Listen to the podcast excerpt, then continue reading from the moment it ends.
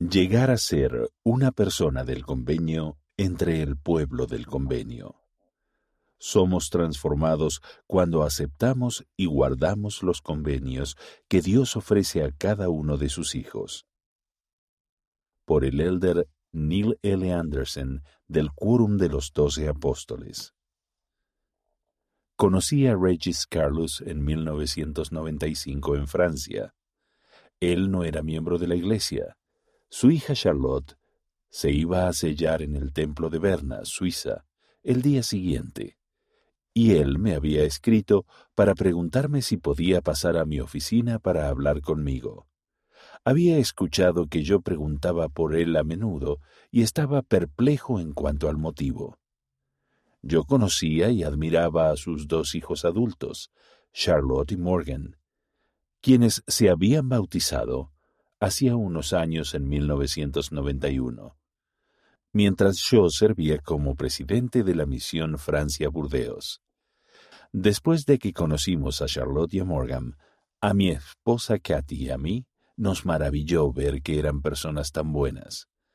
Hacía poco, Morgan me había escrito en cuanto a su bautismo y el hacer convenios, y me dijo, antes de que encontrara el Evangelio, era un ateo de dieciocho años que anhelaba la verdadera felicidad, pero no sabía dónde encontrarla.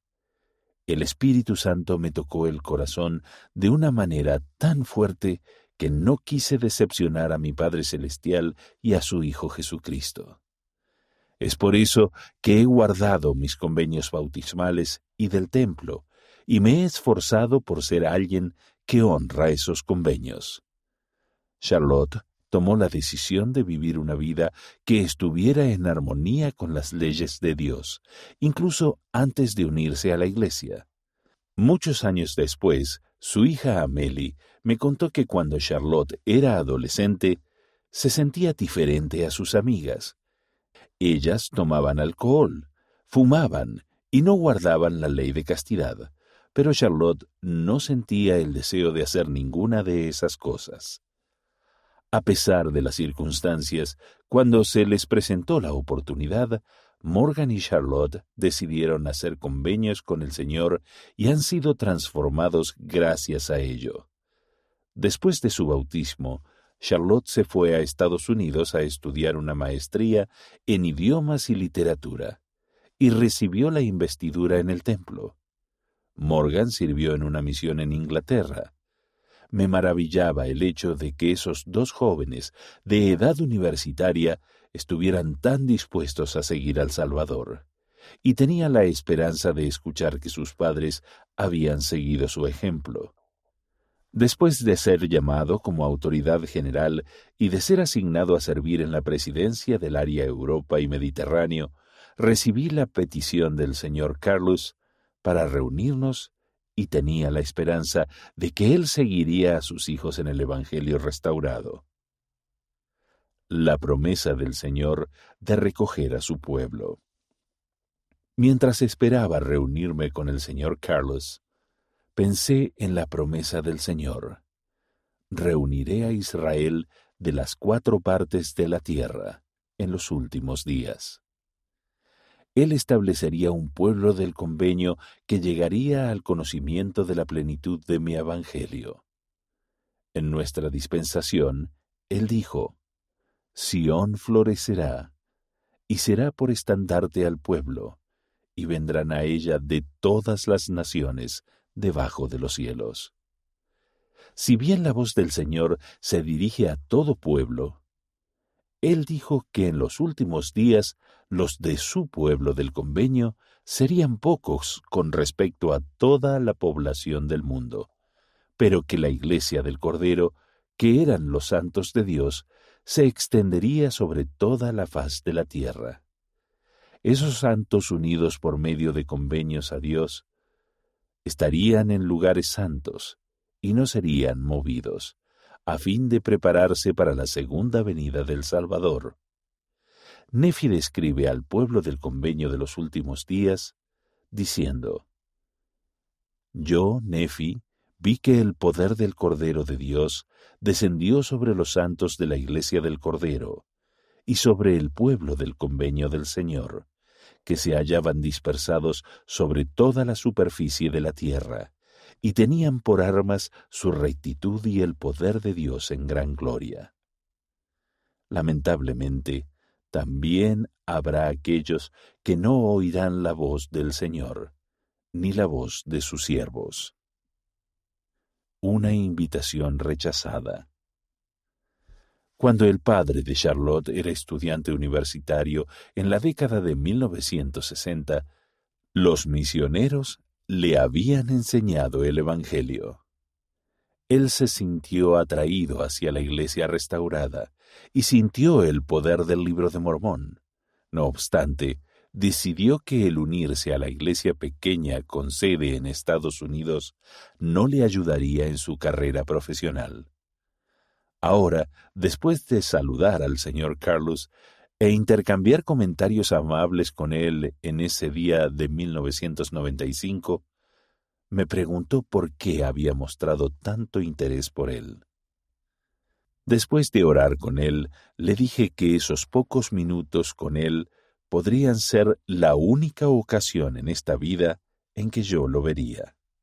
Lo felicité por sus excepcionales hijos y le dije que lo respetaba enormemente por haber criado a dos hijos rectos. Enseguida le hablé de los propósitos del Salvador al restaurar su Evangelio sobre la tierra, de la función del sacerdocio, de la importancia de la familia, del poder sellador y del recogimiento del pueblo del convenio en todo el mundo. Le dije que sentía que cuando los misioneros le enseñaron siendo estudiante universitario, su destino justo era unirse al pueblo del convenio de la Iglesia.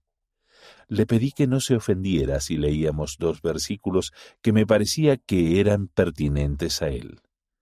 Leímos juntos en alma sobre aquellos que son llamados y preparados desde la fundación del mundo, por causa de su fe excepcional y buenas obras, habiéndoseles concedido primeramente escoger el bien o el mal, por lo que habiendo escogido el bien y ejercido una fe sumamente grande, son llamados con un santo llamamiento, mientras que otros rechazaban el Espíritu de Dios a causa de la dureza de sus corazones y la ceguedad de su mente, cuando de no haber sido por esto hubieran podido tener tan grande privilegio como sus hermanos. Le dije cortésmente al señor Carlos que yo creía que él había sido preparado para estar con nosotros y que en la ocasión en que había rechazado la invitación, debido a los encantos del mundo, el Señor lo había seguido bendiciendo con dos espíritus escogidos, que eran sus hijos. Ellos habían aceptado la senda de los convenios que estaba destinada a su familia. Después lo invité a aceptar la invitación que se le había extendido treinta años atrás. Regis Carlos no se unió a la iglesia en esta vida, pero sus hijos han escogido la senda de los convenios y han permanecido en ella. Un testimonio fuerte, una fe vibrante. La siguiente vez que mi esposa y yo vimos a Charlotte y a su esposo Laurent fue a fines de 1998 en Salt Lake City, Utah, donde Charlotte había regresado a estudiar un doctorado en literatura comparada en la Universidad de Utah. Charlotte y Lorraine estaban en la senda de los convenios, pero nos enteramos de que su situación económica era apretada. Ellos tenían que rellenar grietas en su apartamento para impedir que entrara el frío. A sus tres hijos los vestían con ropa abrigada debido a que no les alcanzaba para la calefacción en su apartamento. Su hija Valentín había nacido en casa, ya que no podían darse el lujo de tener seguro ni de ir a un hospital. Los retos económicos siguieron después de que volvieron a Francia. A Charlotte y a Laurent se les dificultaba encontrar empleo adecuado. En una ocasión, Charlotte le preguntó a uno de sus amigos ¿Qué debían hacer si no tenían dinero suficiente para dar de comer a sus hijos y pagar el diezmo? Ese amigo les aconsejó, paguen primero el diezmo, y si necesitan alimentos, vayan a ver a su obispo. También afrontaban otros retos. La madre de Charlotte se había opuesto al bautismo de ésta, a su matrimonio, y a sus decisiones espirituales después de que se unió a la Iglesia. Esa oposición continuó, pero Charlotte confiaba en el Señor, nutría su testimonio y guardaba sus convenios. En 2008, ella recibió una invitación para una entrevista de trabajo en la Universidad Brigham Young, Idaho.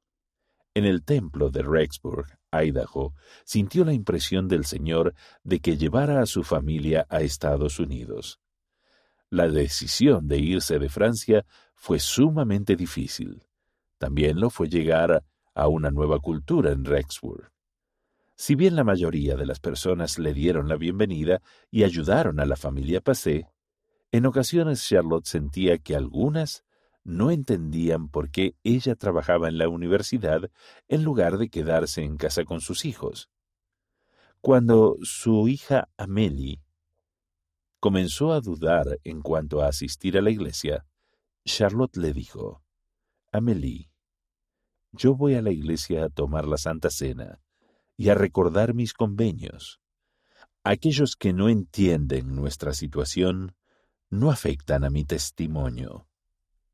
Charlotte enseñó a sus hijos la importante diferencia entre la Iglesia con I mayúscula y la Iglesia con I minúscula. Ella dijo, la Iglesia es la institución del Señor con sus profetas y apóstoles que nunca nos fallará. La Iglesia con mayúscula es la institución del Señor con sus profetas y apóstoles que nunca nos fallará la Iglesia con minúscula, somos los miembros y ninguno de nosotros es perfecto.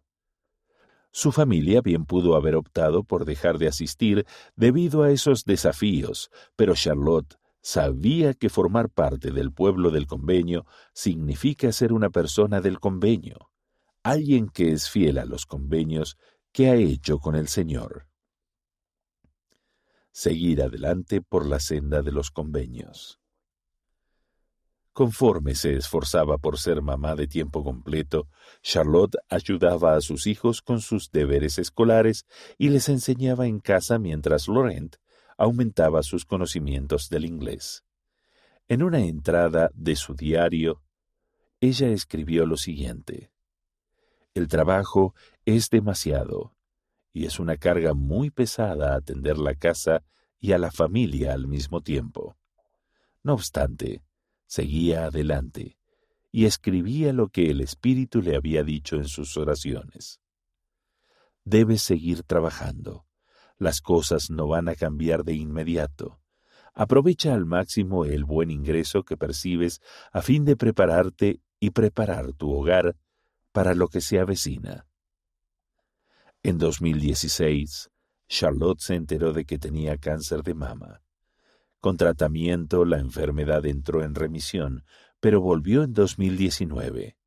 Ella siguió sirviendo y fortaleciendo a los demás hasta que falleció en abril de 2021, a los 50 años. Charlotte se había unido al pueblo del convenio a la edad de 20 años en Montpellier, Francia. Si bien era presta para decir que estaba lejos de ser perfecta, atesoraba sus convenios y se mantuvo en la senda de los convenios durante los treinta años restantes de su vida. En medio de su lucha con el cáncer escribió lo siguiente en su diario. Siento una enorme gratitud, un gran agradecimiento por el Espíritu Santo y la capacidad de recibir revelación personal. No sé qué sería de mi vida sin ella me sentiría perdida. Al leer sus palabras, pensé en el consejo que el presidente Russell M. Nelson nos dio a todos sobre la senda de los convenios. En los días futuros no será posible sobrevivir espiritualmente sin la influencia guiadora, orientadora, consoladora y constante del Espíritu Santo. Connie Rouge Cosman era misionera en Francia cuando Charlotte entró en la senda de los convenios. Ellas siguieron siendo amigas y Connie viajó desde Arizona para ayudar con el cuidado de Charlotte durante sus últimas dos semanas de vida terrenal. La hermana Cosman escribió, Charlotte nunca dudó y siempre hacía lo que el Señor le pedía. Buscaba sus propias respuestas y las recibía. Ella sigue siendo un enorme ejemplo para mí y otras personas. Al día siguiente del fallecimiento de Charlotte, su hermano Morgan me escribió lo siguiente. La extraño terriblemente. Llevábamos una relación muy cercana. Después me contó una experiencia espiritual que tuvo la primera noche después de que ella falleció. Sé que ella se encuentra más feliz que nunca, dijo, agregando que esa experiencia espiritual fue una fuerte confirmación de lo que yo ya sabía, y eso sanó mi destrozado corazón. Los hijos del convenio. Cuando decidimos aceptar de forma plena los convenios que Dios nos ofrece a lo largo de la senda de los convenios, nuestra vida se transforma. Alma se refirió a esto como nacer espiritualmente de Dios. El Salvador llamó a esa transformación nacer de nuevo, y dijo que llegamos a ser los hijos del convenio es el mismo convenio que él hizo con el padre Abraham. Y estableceré mi convenio entre yo y tú y tu descendencia después de ti en sus generaciones, por convenio eterno, para ser tu Dios y el de tu descendencia después de ti. Como hijos del convenio, vemos nuestra vida a través de la perspectiva del plan de nuestro Padre Celestial nos esforzamos por ser obedientes y aumentamos nuestra fe en Jesucristo. Oramos constantemente, conocemos nuestras debilidades, pero tenemos esperanza. Procuramos dejar que Dios prevalezca a medida que afrontamos retos, nos arrepentimos de forma continua y nunca abandonamos nuestros empeños por llegar a ser más semejantes al Salvador. En calidad de siervo del Señor, hago la promesa de que su gracia y bondad nos redimirán si mantenemos la fe en Él y hacemos nuestro mejor esfuerzo por guardar nuestros convenios con Él.